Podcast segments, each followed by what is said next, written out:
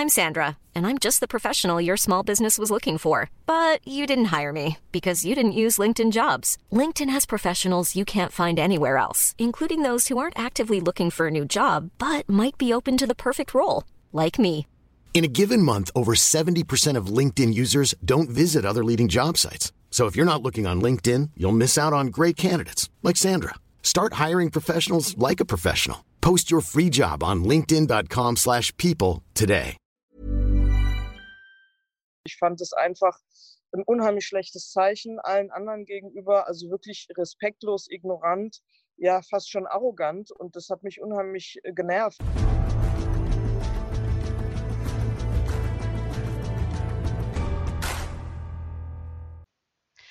Durch die Adria-Tour ist Novak Djokovic stark in die Kritik geraten. Bereits am ersten Wochenende in Belgrad sorgten die Bilder von Zuschauern, tanzenden und umarmenden Stars für Verwunderung. Nun wurde bekannt, dass gleich vier Profis positiv auf das Coronavirus getestet wurden.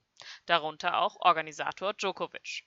Über die Durchführung des Events, den Umgang mit den Hygienevorschriften vor Ort und der Kritik an dem Serben will ich, Alice Jotitje, in Extratime sprechen. Dafür habe ich mir natürlich auch prominente Unterstützung besorgt und äh, begrüße ganz herzlich Barbara Rittner. Schön, dass du heute da bist. Sehr gerne. Steigen wir gleich ein ins Thema. Was hast du dir gedacht, als die Meldung kam, Novak Djokovic ist positiv getestet? Hm, naja, eigentlich, also ich war jetzt nicht überrascht, sondern ich habe einfach gedacht, naja, das ist die Konsequenz ähm, habe vielleicht im ersten Moment gedacht, das ist auch ein bisschen Karma und das ist, weiß Gott, nicht böse gemeint, sondern es ist einfach das, ähm, der hat mit so einer Überzeugung gesagt, dass, es, ähm, dass sie sich okay verhalten haben, den Regeln entsprechen und dass er dahinter steht und kein schlechtes Gewissen hat. Und nachdem natürlich vor ihm dann schon drei Spieler positiv getestet waren, habe ich äh, ehrlich gesagt rechne ich auch damit, dass vielleicht sogar noch der eine oder andere dabei ist und dass es ihn jetzt trifft und seine Frau. Ich wünsche ihm auf jeden Fall gute Besserung auf diesem Wege, aber es hat mich jetzt nicht besonders überrascht. Du hast deine Kritik ja auch schon bereits an dem Event ein bisschen geäußert. Äh, die erste Station waren ja, da gab es ja schon bereits Partybilder äh, von der Adria-Tour und auch das fehlende Social Distancing. Was genau hat dich gestört? Ja, also erstmal überhaupt keine Kritik. Erstmal super, dass es so Events stattfinden. Die finden ja auch in verschiedenen Ländern statt. Bei Patrick Muratoglu, wir selber haben eine DTB-Serie. Also das ist alles gut. Nur gestört hat mich natürlich, dass diese Ignoranz gegenüber, ähm, naja, was weltweit passiert. Also einfach jeder versucht, ich glaube, wenn was logisch ist, dann diese Abstandsregel und die Maskenpflicht. Ich glaube, das hat alles seine Berechtigung und wir alle, äh, selbst die Virologen kennen einfach, wissen viel zu wenig über dieses Virus und deswegen muss man einfach die Dinge, die nachweislich das eindämmen, muss man beachten und vor allem respektieren und ich fand es einfach ein unheimlich schlechtes Zeichen allen anderen gegenüber, also wirklich respektlos, ignorant ja fast schon arrogant und das hat mich unheimlich äh, genervt. Natürlich freuen wir uns alle, endlich wieder jubelnde Zuschauer zu sehen oder Nähe zu anderen Menschen äh, zu zeigen und auch ausleben zu dürfen. Aber das war nun wirklich absolut fehl am Platz, viel, viel zu früh. Und insofern habe ich das sofort äh, massiv verurteilt. Und naja, jetzt, jetzt kommt ja nach und nach auch die Quittung. Wie hättest du es gefunden, wenn die Zuschauer da gewesen wären, die Spieler sich aber sozusagen ein bisschen voneinander distanziert hätten? Wäre das ein anderes, was anderes gewesen?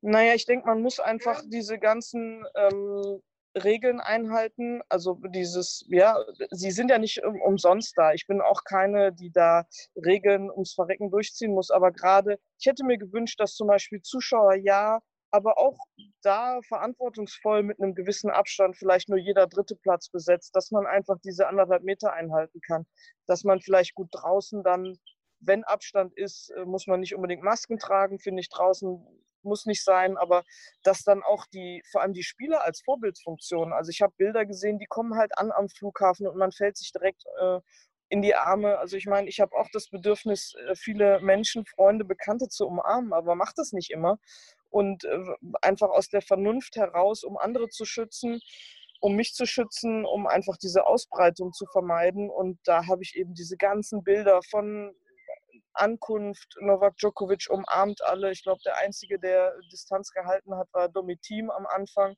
Dann aber auch diese tanzenden Bilder, nackter Oberkörper, dann wirklich das Bad in der Menge, die Unterschriften von ganz, an ganz viele Ballkinder. Also da muss man jetzt auch mal erstmal abwarten, was mit diesen ganzen Ballkindern ist und mit den ganzen Menschen, die da äh, um die Spieler rum waren. Also da sind sicherlich noch einige mehr infiziert und ich finde es einfach verantwortungslos insgesamt. Glaubst du, dass sich die Spieler nicht bewusst sind, wie ernst die Lage ist? Oder einige Spieler? Naja, ich glaube, im Prinzip sind sich schon Mensch, jeder Mensch geht anders damit rum, bewusst um, bewusst schon. Aber ich glaube, das ist einfach, ja, so in dem Moment vergisst man es halt auch gerne mal. Und es wird schon alles gut gehen. Und ich finde es halt blauäugig und einfach, genau, dieses Wort verantwortungslos. Und man hat da Verantwortung. Und die, äh, diese Spieler vor allem haben auch eine Vorbildfunktion gegenüber äh, dem Publikum, gegenüber äh, den Menschen, die dann die Bilder sehen. Und das ist einfach keine gute Vorbildsfunktion und das ist nach hinten losgegangen. Gerade Novak Djokovic, er ist ja auch äh, im Spielerrat und sein Image war im Vorfeld schon ein bisschen angekratzt und musste sich immer wieder der Kritik gegenüber sehen. Was glaubst du, kommt denn jetzt auf so einen Spieler wie ihn drauf zu, auch mental vielleicht?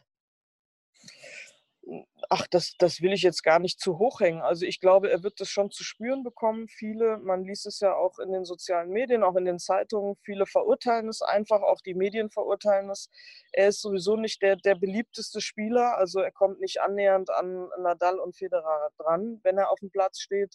Er versucht immer, er ist sicherlich auch äh, kein schlechter Mensch oder ein schlechterer Mensch, sondern er hat ja auch viele soziale Engagement, Engagements und, und, und und versucht auch eigentlich an seiner Beliebtheit, um seine Beliebtheit zu kämpfen. Aber ich glaube, damit äh, hat er sich selber ja ein eigenes Loch gegraben, in das er gerade fällt. Und es wird erstmal auch wieder eine Zeit lang dauern, bis das, ja, bis das praktisch ausgemerzt ist. Und ich, ich hoffe einfach unterm Strich, es wird ihm nicht schaden.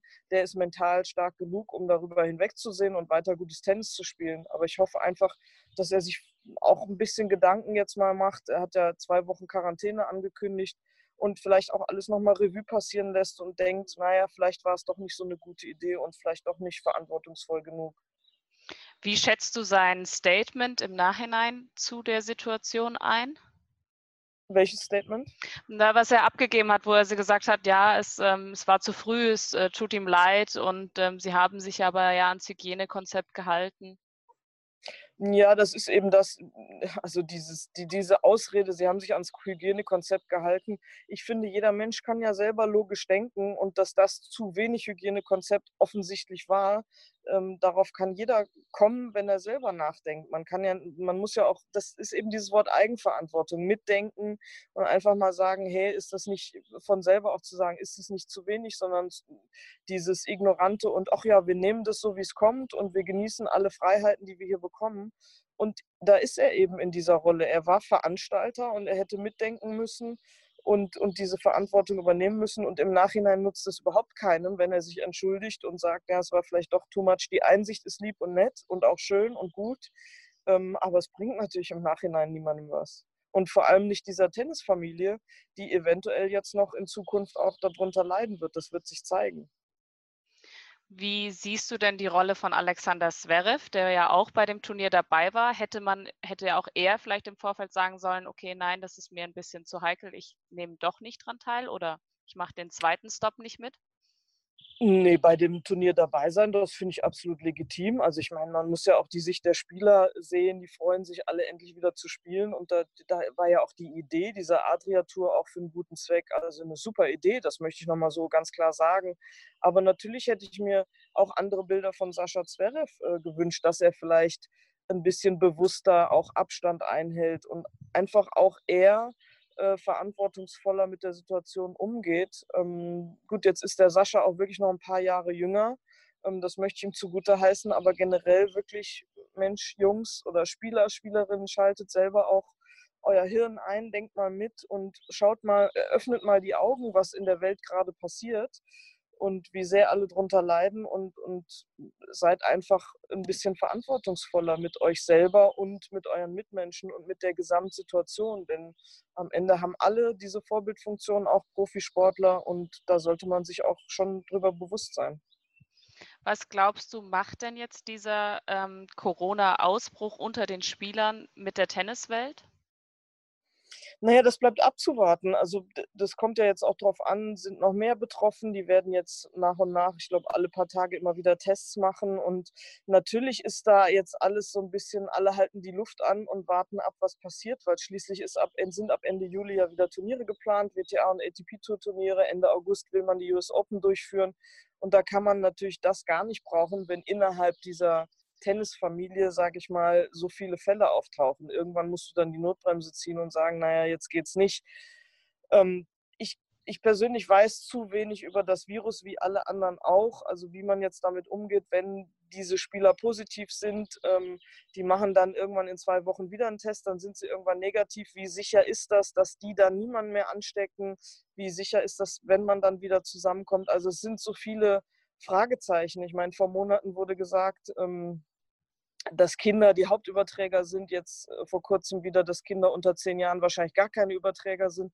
Also es ist einfach auch ein neues Virus, wo, wo so viele unbekannte Komponenten drin sind und das macht es schwer, auch jetzt für die Tennisfamilie einfach äh, ja, in den Alltag überzugehen. Und wir müssen einfach alles dafür tun, dass sowas, was da bei der Adria-Tour passiert ist, nicht passiert. Wir müssen bei den Dingen, die wir veranstalten, egal ob bei uns bei der DTB-Serie oder auch in Berlin bei Bett 1 Aces Mitte Juli oder oder äh, auch bei Moratoglu, bei allen Veranstaltungen, dass wir eben dieses Hygienekonzept, dass es stramm ist, dass es äh, klar ganz bewusst auch vielleicht schwer oder schwierig umzusetzen ist, aber dass wir alles dafür tun, dass, dass man kann es nicht verhindern, aber dass, dieses, dass diese Ausbrüche nicht wieder so zurückkommen, wie wir es schon hatten. Man spricht ja da dann von einer zweiten Welle.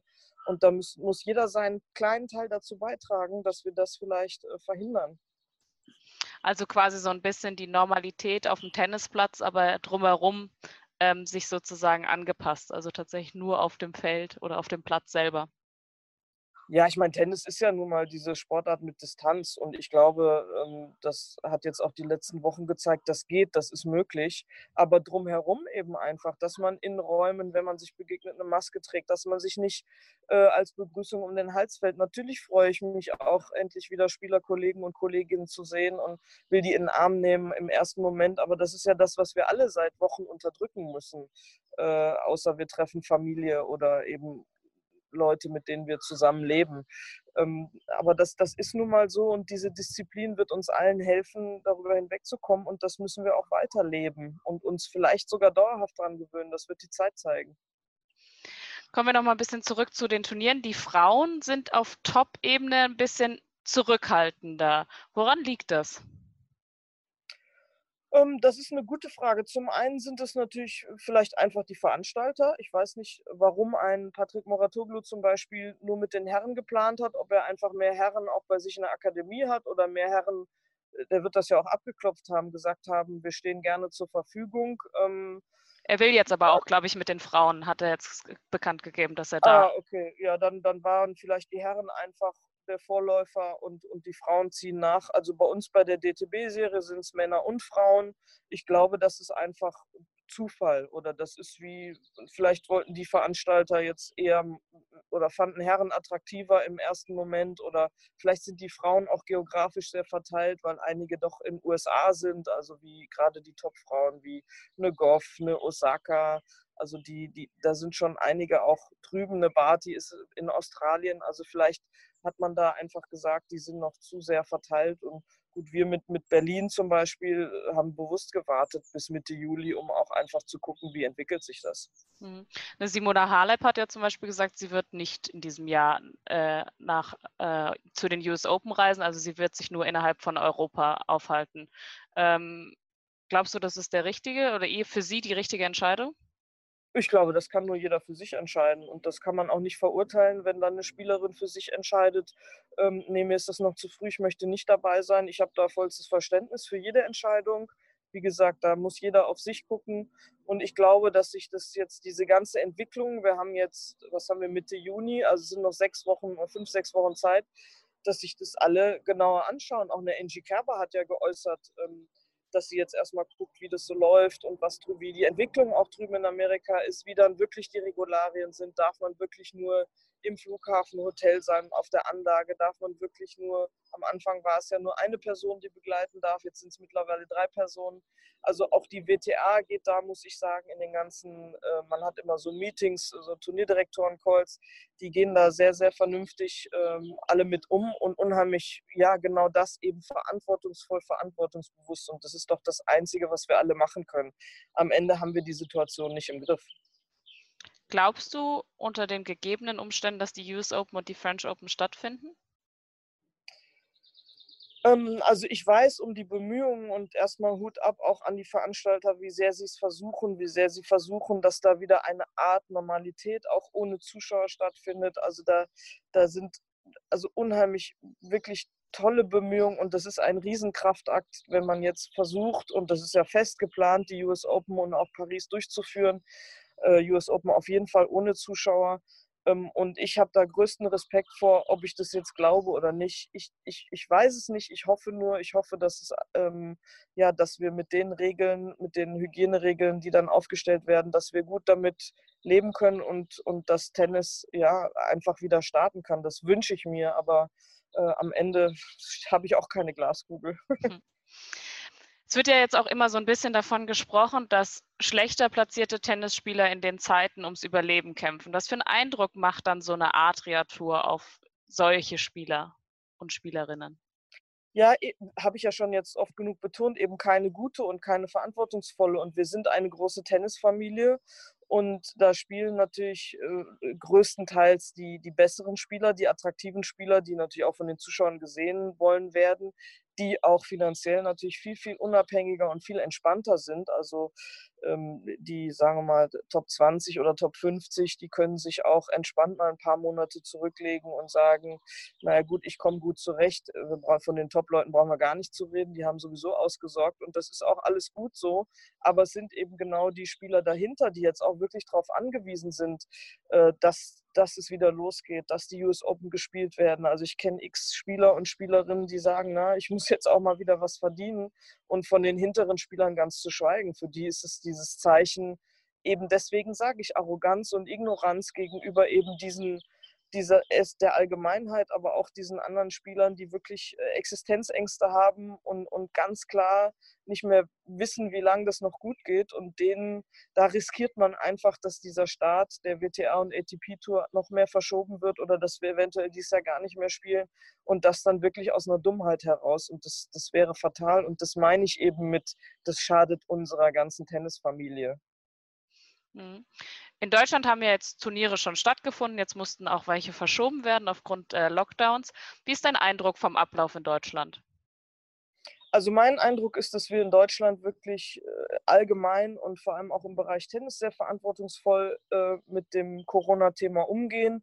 Ich selber habe einige Erfahrungen. Wir haben ähm, relativ früh in Baden-Württemberg in unserem Bundesstützpunkt wieder trainieren dürfen, aber wirklich auch unter Auflagen. Und ich weiß selber, dass in den ersten zehn Tagen viermal die Polizei hier stand und auch eine Personenkontrolle gemacht hat und eine Abstandskontrolle und sich das angeschaut hat. Also das finde ich sehr, sehr löblich. Und äh, somit habe ich da nur gute, verantwortungsvolle äh, Erfahrungen gesammelt und auch bisher ähm, glaube ich, dass gerade im Bereich Tennis, egal in welchen Tennisclub man kommt, also es wird überall Abstand eingehalten. In den Restaurants ist, wenn überhaupt Betrieb ist, auch nur an manchen Tischen, äh, die verteilt werden mit Masken, wenn man reingeht. Also ich habe das Gefühl, dass wir auch sonst in Cafés oder, oder Restaurants generell schon äh, sehr, sehr bewusst damit umgehen. Natürlich gibt es leider immer wieder Ausnahmen. Ähm, die ich dann auch nicht gerne sehe, wenn sich, wenn ich am Rhein joggen gehe und da tummeln sich dann ein Haufen Jugendliche, die das nicht so ganz so ernst nehmen. Hm, aber ich, ich denke, dass wir insgesamt in Deutschland eigentlich äh, ganz okay damit umgehen. Du hast es ja jetzt schon ein paar Mal angesprochen. Die Bet 1 Aces warten jetzt auf die Tennisfans. Du bist Turnierdirektorin. Was, äh, was habt ihr denn für Maßnahmen getroffen und worauf freust du dich vielleicht auch am meisten? Naja, erstmal freue ich mich natürlich äh, unglaublich, dass wir diesen Rasenplatz bei Rot-Weiß Berlin einweihen, den Center Court. Ähm, der Rasen sieht herrlich aus. Ähm, wir haben jetzt gehört, dass es eventuell sein könnte, dass bis zu, also es ist ja bei Veranstaltungen sind bis zu 1000 Leute erlaubt. Wir äh, checken das natürlich jetzt alles ganz in enger Abstimmung mit dem Berliner Senat, was da bei uns möglich ist in einem Stadion wo normalerweise knapp 5000 Leute reingehen, sollte es möglich sein, dass man verantwortungsvoll vielleicht eben wirklich auch bis zu 1000 Leuten unterbringen kann. Das wäre natürlich eine tolle Sache, wenn wir da einfach ein paar Zuschauer auch schon haben könnten, ein bisschen Atmosphäre. Äh, auf die würde ich mich besonders freuen. Ähm, wir haben also, da, da, bin ich jetzt nicht an vorderster Front, aber der Veranstalter Emotion, die kümmern sich ganz, ganz intensiv eben darum, dass da die Abstimmung zu 100 Prozent ist und wir werden auf keinen Fall irgendetwas riskieren und von uns wird man sicher keine Asiaturbilder sehen, sondern eher äh, eine nüchterne Berichterstattung. Nichtsdestotrotz aber freuen wir uns alle riesig, tolle Matches zu sehen, sowohl im Herren- als auch im Damenbereich und ich bin einfach stolz drauf, dass wir innerhalb so kurzer Zeit äh, diese Bad 1 Aces ähm, ja, auf die Beine stellen konnten und freue mich einfach drauf, wenn es dann losgeht. Ich würde sagen, das ist das perfekte Schlusswort. Ich sage vielen Dank, Barbara, dass du dir Zeit genommen hast. Wünsche dir viel Spaß bei dem Bett 1 Aces und ähm, bleib gesund. Danke gleichfalls. Tschüss. Tschüss.